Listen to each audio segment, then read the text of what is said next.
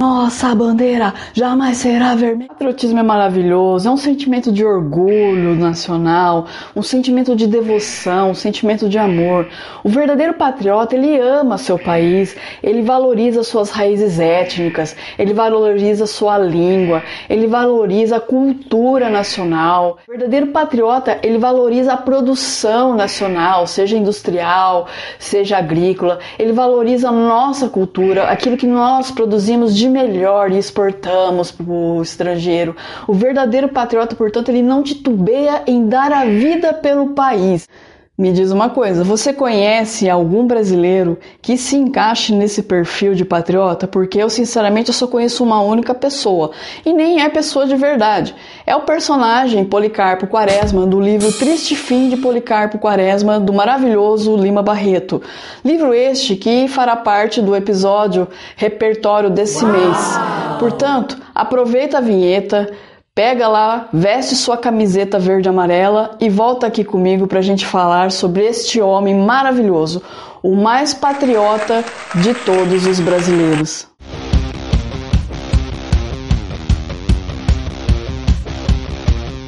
Apenas para contextualizar e tornar a sua leitura mais agradável, eu gostaria de dizer o seguinte. E os eventos narrados no livro, eles acontecem entre os anos de 1891, com a proclamação da República, e vão até os eventos da Revolta da Armada em 1893, ali já no governo do Floriano Peixoto. O livro ele foi dividido em três partes e cada parte tem o objetivo de mostrar assim o patriotismo sobre um determinado aspecto. Primeira, a primeira parte mostra como é o Quaresma, é, com relação a línguas, a língua nacional, com relação à história do Brasil, com relação à questão das raízes culturais brasileiras, como é a relação dele com esses, com esses pontos da cultura nacional. O segundo, segunda parte do livro já mostra a relação do Quaresma com a produção agrícola, com a terra, como é, como ele vê a questão das instituições brasileiras, a política brasileira, como ele lida com isso. E o terceiro aspecto, e é o aspecto mais interessante na minha visão, né, claro, que é a questão do patriota na guerra, a questão de você lutar pelo seu país. Eu sei que esse livro, ele é muito maltratado nas escolas e inclusive nos cursinhos, porque eu já vi até professores falar que ele é hiper chato. Na verdade, não é que ele é hiper chato é o professor e o leitor que não está sabendo lidar com ele direito. E por quê? Porque o triste fim de Policarpo Quaresma, ele nada mais é do que uma grande, mas uma grande e absurda zoeira, justamente com o patriotismo do brasileiro, que é muito contraditório. O, o Lima Barreto não escolheu aleatoriamente abordar os eventos ali que envolvem o governo do Floriano Peixoto. Por quê? Porque quando o Deodoro renuncia, o Floriano assume e com ele uma grande, mas uma grande onda patriótica invade o país, porque as pessoas viam no, no Floriano Peixoto, Peixoto, desculpe, um grande salvador da pátria, alguém que estava ali para é, salvar a república, alguém que estava ali para salvar os valores nacionais, e inclusive esse movimento ficou conhecido na história como florianismo. Uau! E era uma contradição, por quê? Porque o Floriano Peixoto nada mais era do que um grosseirão absurdo. Ele era autoritário, ele era grosso, a dar com pau e não titubeou em passar por cima da Constituição várias e várias vezes, prendeu opositores, matou opositores. Então, assim, qual é a contradição? Defende-se os valores nacionais, a república, defende-se a democracia, mas no fim você acaba apoiando um grosseirão autoritário vagabundo que, aliás, aqui entre nós, se na época as pessoas soubessem o que significava a palavra mito, com certeza o Floriano seria o nosso primeiro mito nacional. Dentro desse contexto histórico, desse contexto político, nós temos o nosso ah, amado, né, idolatrado Policarpo Quaresma. E o Quaresma, ele é visto como alguém muito estranho dentro do livro, já que ele vive metido em livros, estudando tal. Ele estuda tupi-guarani, que na visão dele é a língua que devia ser oficial do Brasil. Ele tenta aprender violão, né, porque ele considera o violão um instrumento tipicamente brasileiro. E por que, que isso é estranho para as pessoas? Bom, primeiro porque no Brasil, né, culturalmente, só aqueles que fazem faculdade, né, são considerados intelectuais e, portanto, têm o hábito de ler. Né? Pessoas não diplomadas não devem ler. É absurdo uma pessoa que não tem diploma ler, que não é intelectual. Isso no Brasil, culturalmente, se você for ver, ainda é muito presente. Segundo, né, Tupi-Guarani, ninguém fala Tupi-Guarani, só os índios e olha lá, né, algumas tribos restantes. E a questão do violão. Na época, do Policarpo Quaresma, ali naquele contexto histórico, o violão, gente, era visto como um instrumento de vagabundo. Então, assim, não, era uma coisa muito mal vista pelas pessoas, apesar de realmente ser um instrumento muito brasileiro. O problema acontece quando, por um lapso, sabe, um lapso, o coitado do Quaresma escreve um ofício no trabalho inteirinho em tupi-guarani e aí o que, que as pessoas fazem? Mandam o quaresma pro hospício, afinal de contas, escrever em Tupi-Guarani é uma loucura, não é mesmo? Você sabe o que é loucura de verdade? Loucura, omissão, antipatriotismo é você vindo aqui nesse canal e não deixar uma curtida, um comentário, não se inscrever no nosso canal, não dar um apoio. Sabe, nem o nosso podcast você assina. Gente, eu estou aqui para divulgar valores nacionais, a cultura nacional, a literatura brasileira. Então seja um patriota, nos apoie, faça tudo isso que eu lhe pedi, porque assim vai fazer o algoritmo do YouTube oferecer esse conteúdo para mais pessoas que de repente podem gostar desse conteúdo pobre do Quaresma, não é mesmo? Foi parar no hospício. Olha, só duas pessoas se importavam a ponto de ir lá visitar ele: a Olga, uma afilhada dele, e o professor dele de violão, o Ricardo Coração dos Outros. No momento, Quaresma consegue sair do hospício, né? E por sugestão da afilhada dele, a Olga, ele resolve comprar um sítio, né? E ele vai morar no campo, sítio Sossego. E lá entra a segunda fase do livro que é o Quaresma estudando botânica, tentando é, movimentar ali o sítio dele, produzindo só produtos nacionais. Uma maravilha, uma maravilha, só que não. Primeira encrenca do Quaresma acontece já. É, a questão das plantações, né? Porque vira e mexe, as plantações do coitado do Quaresma eram invadidas pelas saúvas. Sim, virou uma praga e ele ficava ali desesperado tentando combater essas pragas e não tinha Cristo que fazia essas pragas ir embora. O segundo ponto ali que lascou a vida do nosso Quaresma foi o fato de dos políticos ali da região visitar ele em busca de apoio. E como ele gosta de manter uma atitude neutra, ele não dá assim publicamente apoio a nenhum e nem outro.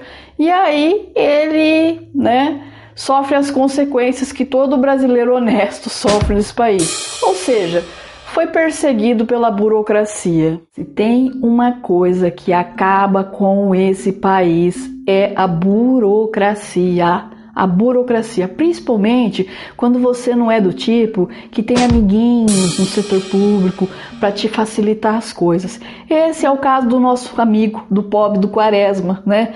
Porque como ele desagradou esses políticos, eles começaram a usar a burocracia para acabar com a vida do Quaresma. Até taxa que nem existia inventaram para atrapalhar, né, a vida do Quaresma na questão da produção ali do sítio, dele vender a produção do sítio. E assim, né, o pobre do Quaresma é enterrado na boa e velha burocracia brasileira. Diante de todas essas mazelas, de todas essas perseguições, de tudo isso que ele está vivendo, o Quaresma ele chega à seguinte conclusão: para o Brasil ir para frente é preciso uma liderança forte, um salvador da pátria que moralize as instituições, que descomplique a burocracia, que sabe, valorize a cultura nacional, que valorize a produção nacional, que busque dar incentivos a essa produção. E então ele resolve fazer um memorial contando todas as suas anotações ali sobre as experiências dele nesse sítio e faz um plano, né, um plano nacional de reforma e resolve fazer o quê? O que que ele faz? Ele volta para a cidade porque ele quer falar com quem? Com Floriano Peixoto, né, o grande mito de seu tempo. Só que quando o Quaresma volta para a cidade, no Rio de Janeiro, na The House Dispensation, né?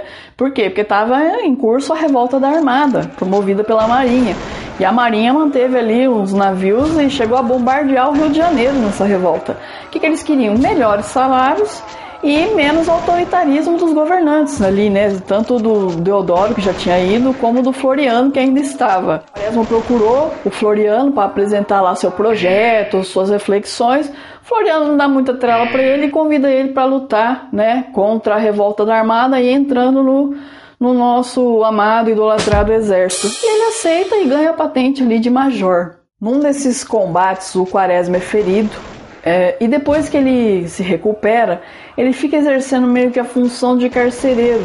E ele presencia algumas coisas que ele não concorda muito, como o fato de alguns soldados no meio da noite entrar ali no meio da prisão para pegar uns prisioneiros e brincar, né, de tiro ao alvo é, no meio da madrugada ali para só de brincadeira, né? Matar umas pessoas ali só de brincadeira. O que, que o nosso amado, idolatrado, intrépido herói faz? Ele pega e vai contar pro Floriano toda essa palhaçada que está acontecendo ali nos bastidores desse conflito. O Floriano faz o quê?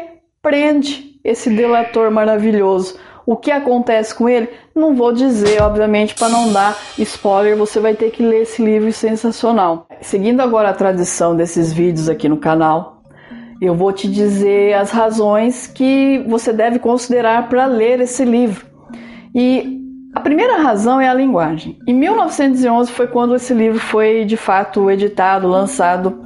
E a despeito de ser tão antigo, ele tem uma linguagem muito moderna, justamente porque o Lima Barreto detestava, mas ele detestava o fato de no Brasil os intelectuais, os escritores, as pessoas consideradas cultas usarem do expediente de falar difícil para aparentar ser inteligentes. E, que, e ele critica muito isso no próprio livro Triste Fim de Policarpo Quaresma, sobre essa questão da pessoa ter diploma, falar difícil, mas não, não saber nada, não valer nem um pique ruído. Segundo ponto que você precisa considerar é que é um livro extremamente atual. Ele é muito atual, porque a crítica social, a crítica ao patriotismo, ele é atual, porque você vê movimentos de pessoas é, gritando, defendendo a Constituição, a democracia, mas de uma forma tão absurda, apoiam pessoas como Floriano Peixoto, que era extremamente autoritário, extremamente agressivo no tocante a, a não respeitar mesmo a legislação, não respeitar a Constituição. Então é uma contradição. Você defende, ou você defende a democracia, ou você defende pessoas autoritárias. Não existe um meio termo. É uma coisa absurda no comportamento do brasileiro brasileiro e que lá em 1911 ele já tirava sarro. Mas, pessoal, eu espero que vocês curtam esse livro da mesma forma que eu curti. Espero que essas considerações possam tornar sua leitura um pouco mais prazerosa. E é isso, um super beijo para você que me aturou até aqui e um beijo muito especial para você que tem aí a sua parede lotada de diploma, que quando fala, né, fala difícil, usa até mesóclise na frase, mas que no frigir dos ovos, né, não sabe nem de que caminhão caiu. Um super beijo para vocês. Até a próxima.